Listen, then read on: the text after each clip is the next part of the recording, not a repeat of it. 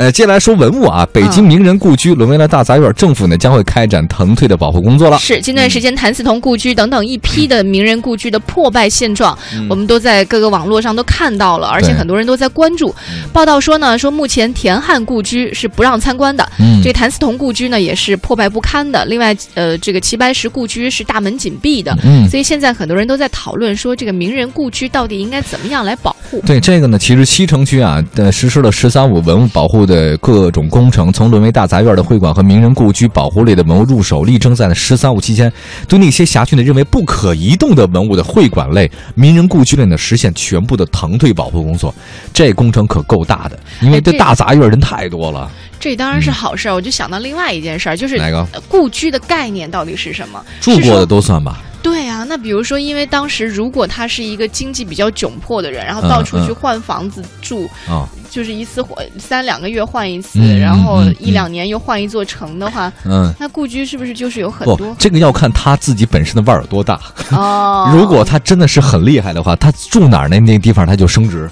靠过的墙都不得哎，呦呵，他喝过的杯子都是文物。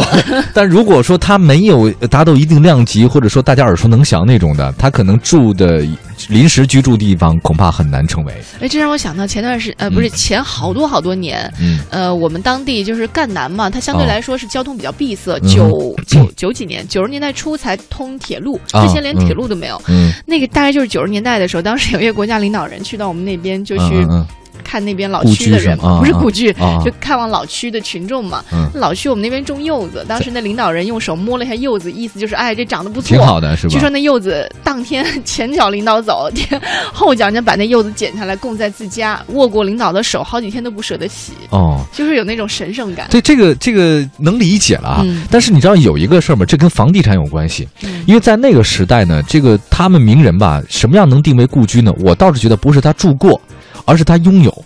拥有，比如说哈，就是他他有产权的，嗯因为现在我们的七十年呢是产权哈，就是其实是你的使用权，而没有地权。那个时候的像鲁迅先生，还有胡适啊，还有包括沈这个谭嗣同啊，嗯这些人，他们其实都是在北京购置宅院的。那这个宅院是有产权的，所以这个才能认为是这种故居吧，或者他住过，他拥有这个地方了。嗯那如果这个地方只是他临时租住地，或者说临时落脚地，这个不能算上故居，我觉得。